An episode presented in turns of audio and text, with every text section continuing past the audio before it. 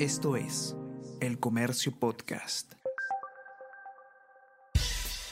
Buenos días, mi nombre es Soine Díaz, periodista del Comercio, y estas son las cinco noticias más importantes de hoy, martes 27 de diciembre. El Poder Judicial ordenó 10 días de detención preliminar para ocho oficiales. El Poder Judicial ordenó 10 días de detención preliminar contra los generales PNP involucrados en el caso de los ascensos irregulares de las Fuerzas Armadas y la Policía Nacional del Perú durante el gobierno de Pedro Castillo. Asimismo, se allanó la vivienda del exministro de Defensa Walter Ayala.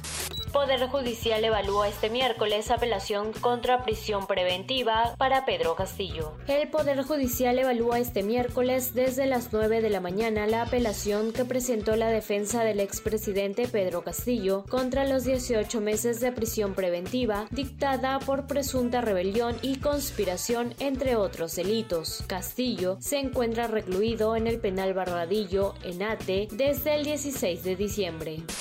Bomberos denuncian haber recibido mala atención en Hospital Rebagliati. 15 efectivos atendieron un incendio en un departamento donde se encontraron con un material peligroso que reacciona con el agua. Tras trasladarse al hospital Rebagliati, los hombres de rojo denunciaron demoras y una mala atención en el nosocomio de salud se prepublicó el reglamento de la ley de teletrabajo. La nueva ley de teletrabajo dispone que los empleadores compensen a los teletrabajadores por uso de equipos propios, servicio de Internet y de electricidad.